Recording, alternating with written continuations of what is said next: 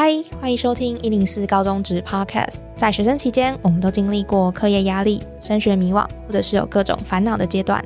这个节目将透过四个系列主题，与你一起探索方向，讨论课纲升学，了解科系与职业，并聊聊校园生活大小事。我们期待你听完节目之后，能够获得知识与成长，更愿意付出行动。Hello，大家好，我是节目的主持人 Lily，目前是大学刚毕业满一年的学姐。在十月的期间，除了令人压力山大的段考周要来临之外，大家在一零八课纲的影响之下，在高中的期间呢，还有一个很大的功课，就是自主学习的课程要去面对。那相信对于很多同学来说啊，光是要决定学习的主题，那甚至是规划进度，每一周要做什么事情等等，就是一个蛮大的挑战。那因此这一集呢，我们邀请到一位高三的学长来跟我们分享他在做自主学习计划的一些经验以及心得。那我们欢迎尚红。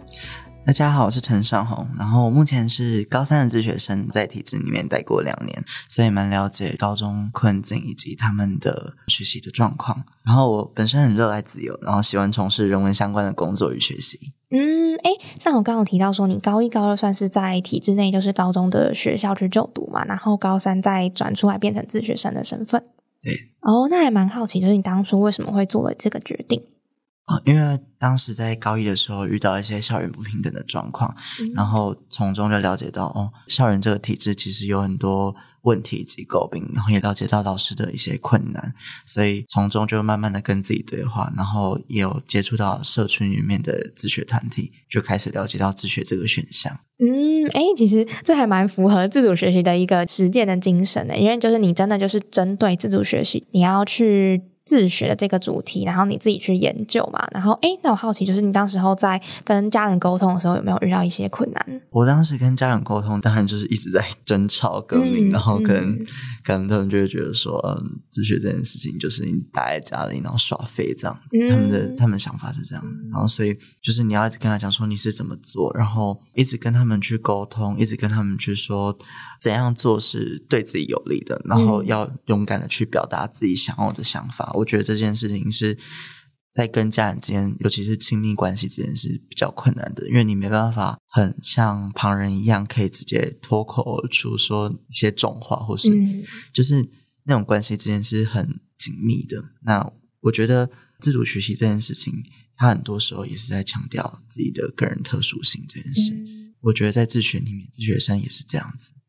嗯，等于就是你把你自己获得的一些资讯，以及说你对于自己想要做的一些规划跟想法，就跟家人在做一个沟通跟讨论。对对。然后，所以他们最后有被你说服，就是你可以从自学生的身份去做自己想要的学习。对。嗯，哎，刚刚上头提到说你自己还蛮喜欢从事人文相关的一些工作跟议题嘛？对，那好奇说你的自主学习的主题也是跟这个议题相关的吗？我自主学习的主题也是跟人文相关，然后。有几个课程，比如说像是台湾民主化或是媒体制度的课程，嗯，然后跟一些实践的一些作为，因为我觉得现在一零八课可能主要强调的就是个人的自主性以及你的实践能力，还有你有没有在批判这件事情，你有没有真正的独立思考。重点是在学校校园体制里面最缺少的一件事就是实践这件事。我在体制外，我就开始在做实践这件事事情，就比较没有太多的文本探讨或是一些文献分析。嗯，等于说你是在实际的去接触到这些知识，然后去做一个学习。其实蛮多的同学啊，他们可能在一开始面对自主学习的时候，他们第一个的很大的挑战就是他们不知道怎么样去决定他要做什么主题。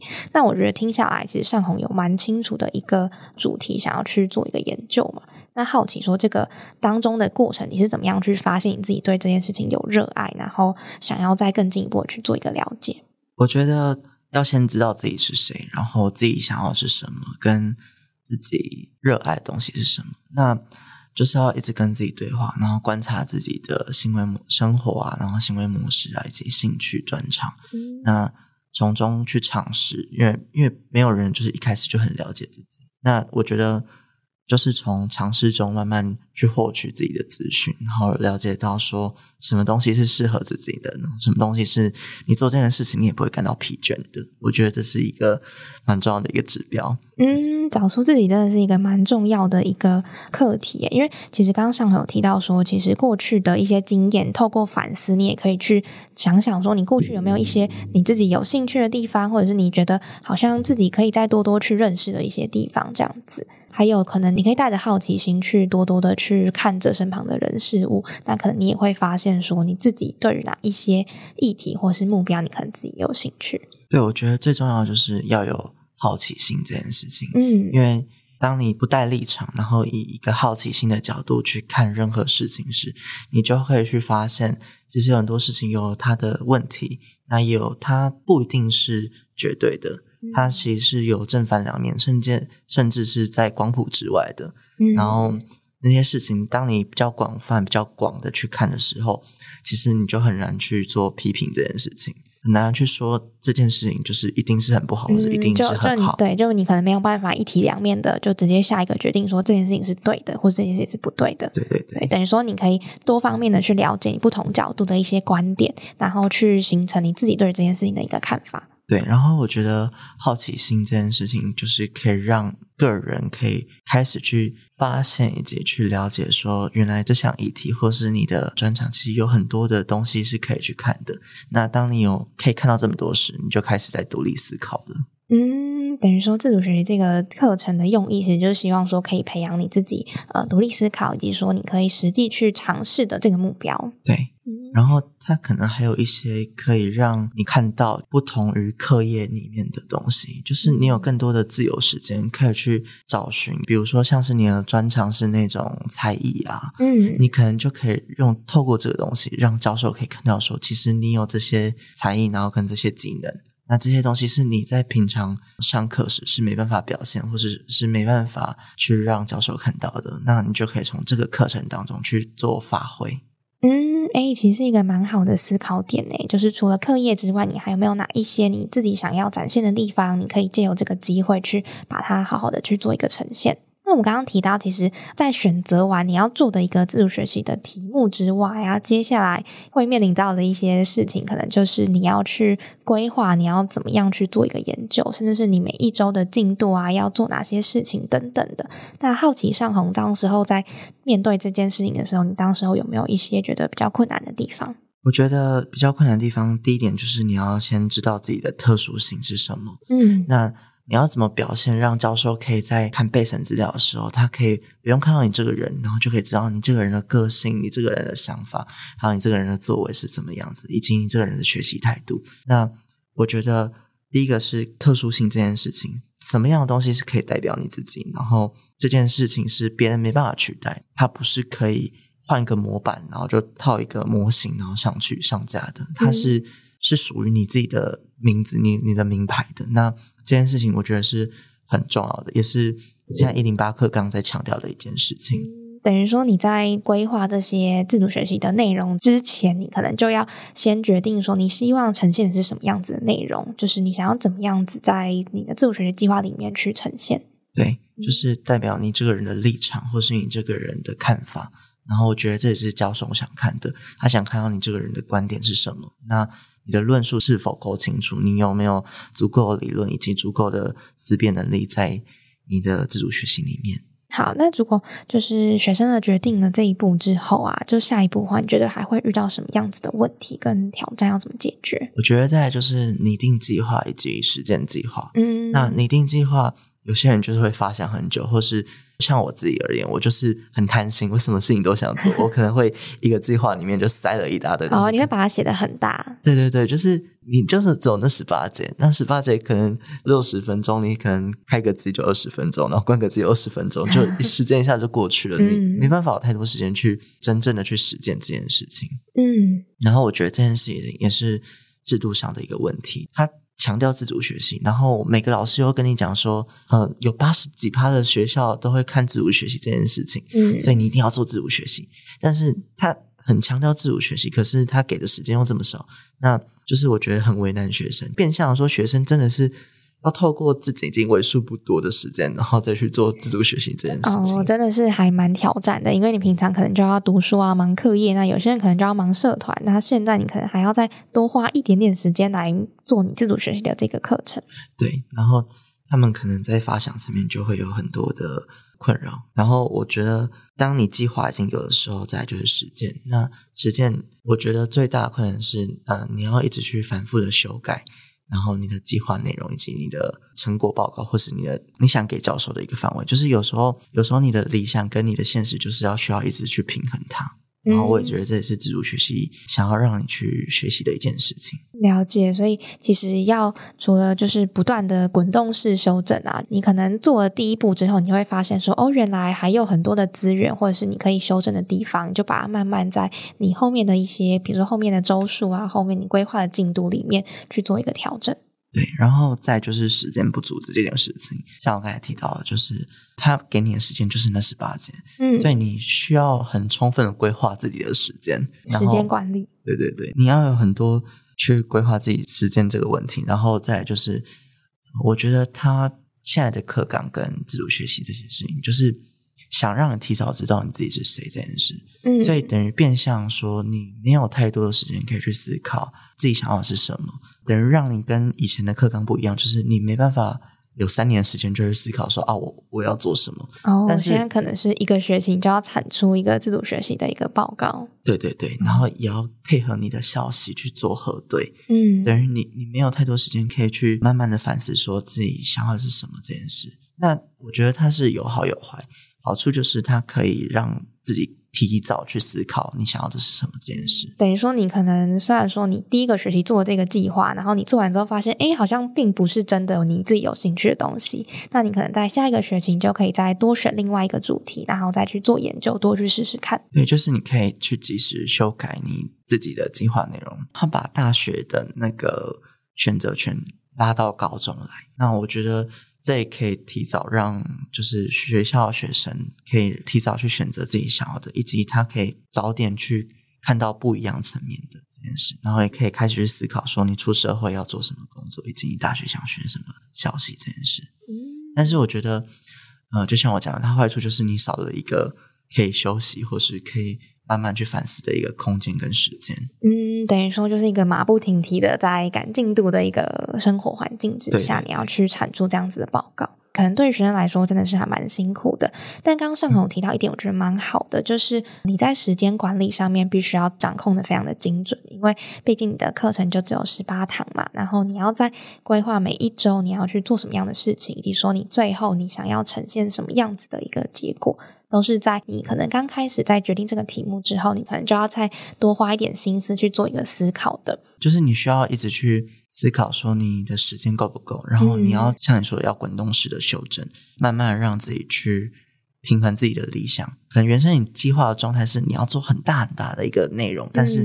你最后可能只能做出一个泡泡影啊，或是一个小小的报告。嗯，但我觉得重点是你的历程，而不是结果，因为。其实像我刚进去高一时，就很多老师会跟你讲说啊，你要做小论文。他们把小论文就是有点造神化了，就是等于说每个的学生好像都应该有一个小论文的经历去做一个呈现。对，等于好像你今天没有做，然后你就输了对方，就是好像这个是一个基础点，你每个人都要做这件事。哦，哎，但不是每一个人都有这个时间可以去写小论文，对吧？对啊，就是因为现在的时间其实也没有很多，它它变得很扎实，所以你可能没有太多时间可以去做这件事。我觉得它就很像在竞赛一样，它等于。没有太多的时间可以去想到自己的特殊性是什么，然后想要自己对于觉得哪个科系是适合自己的这件事情。诶，我觉得刚刚听到一个重点啊，就是呃，虽然说有这么多的事情要去做一个准备嘛。但其实你在做这个计划的时候，我觉得一个很重要的心态就是不完美，其实也没有关系。对，因为毕竟你就是第一次在做这件事情，大家一英八课堂同学可能都是第一次在面对自主学习。那其实你不一定要第一次就做到一百分的一个程度嘛，你可能一开始也可以从六十分开始，然后慢慢的往上加，你再慢慢的去做一个修正跟调整。那我相信每一次的结果可能都会比上一次还要好很多。对，我觉得。不完美但真实这件事情是很重要的，这也是我在高一做自主学习得出来的心得。就是我觉得，当你这这件事情是你真的有去有想过，然后你真的有实践以及反思过的一件事情时，我觉得那就是一个很棒的自主学习。重点是它的历程，我觉得重点是你你的反思的过程，跟你当时遇到的困难，你怎么解决困难的能力，嗯，这件事情是教授他们是很想看到的一件事。你怎么解决问题这件事？嗯，诶，这是一个蛮好的学习成长。诶，对于高二生来说，其实除了读书之外，你还可以实际的去解决一个你面对到的问题，那就是一个还蛮好的经历嘛。对。那除了就是自己的学习成长之外啊，想要再多问上红啊，就是除了这一块之外，你在自主学习计划上面，自己还有觉得哪一些学习到的地方吗？我觉得自主学习它让我可以更了解自己是谁这件事情。嗯，怎么说？因为我觉得自己是谁这件事情是我一直在反复思索的。然后这当然也是有特殊性这件事，因为你想要让教授知道，哦，原来这就是你。因为我有个我有个理论，就是我觉得说。当每个老师一直跟你讲说，你你要做一套可能从前言啊，然后就是一套很很流程性的，嗯，它有固定的模板，一个架架构，一个模板，大家都做一样的模板跟架构时，其实教授会不知道怎么选择，因为每个人都一样，那每个人都一样就缺少特殊性这件事，等于你没有你没有你自己的那部分，他失去了你自己的个人的品味或个人的个性。的亮点，对，所以。我觉得在自主学习的时候，我我我很多时间是一直在想，哦，我想要怎么呈现，然后怎样才能让教授一眼看到说这个东西就是我自己的东西。然后某方面的程度也是你在选教授的过程，因为当你的东西是不符合教授胃口的时候，可能你不会进去那个大学学习之后，然后又浪费四年。嗯，等于等于说你要先换位思考嘛，就是你要想一下对方想看什么东西，以及你想要做什么样子的东西，然后尽量在两个当中取得一个平衡。对对对，就是你要从中去思考说怎样的东西是你想要的，当然也可以去思考说。教授想要的是什么？嗯，对，然后从中不能去缺少你的特殊性。然后我觉得主要是理想跟现实的平衡。你要怎么去让你的东西可以有竞争性，但是又不会缺少个人的思维或是个人的理念？嗯，真的是一个还蛮大的挑战，要自己去做一个平衡。对，那就是你在做自主学习的过程中，有没有一些比较特别的故事可以跟我们做一个分享？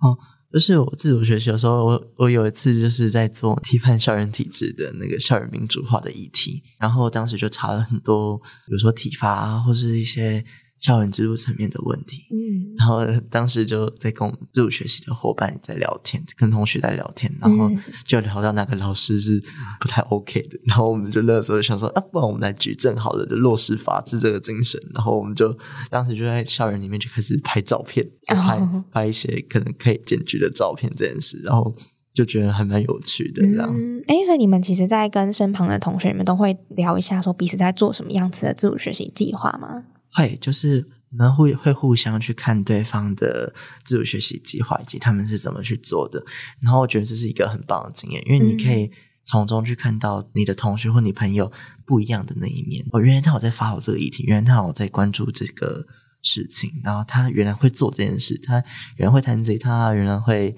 可能弹钢琴，或是他可能有意外的一些才能，是你可能没看到的。哎，这真的是一个蛮有趣的地方哎，就是你可以借由这个机会，你可能可以多了解坐在你旁边这个同学他更多的另外一面。对，就可能是比起你们都在读书的这件事情之外，还有更多的认识。对你可能就会有更多的共鸣，以及可以去了解，其实不会只有读书这件事情，就是原来你身边的同学不会只有读书这件事情是。可以拿来比较的，因为他他有很多事情是可以可以看，然后也自己可以学习的一件事。嗯，就可以看到每个人独特的那一面。对，那最后啊，最后想问上红，因为其实我们蛮多同学在听，他可能都是高中的学生。那如果他们同样也在面对自主学习的过程中，你会想要给他们什么样子的建议跟鼓励呢？我觉得最重要的是不要让学校跟老师限制你对课程的想象。嗯，就是你要把自己当成你是一所学校，你是总务处，你是教务处，然后你是老师，你也是校长，你也是学生。对，就是你在那里面，你可以制定你的课程计划、你课程纲要，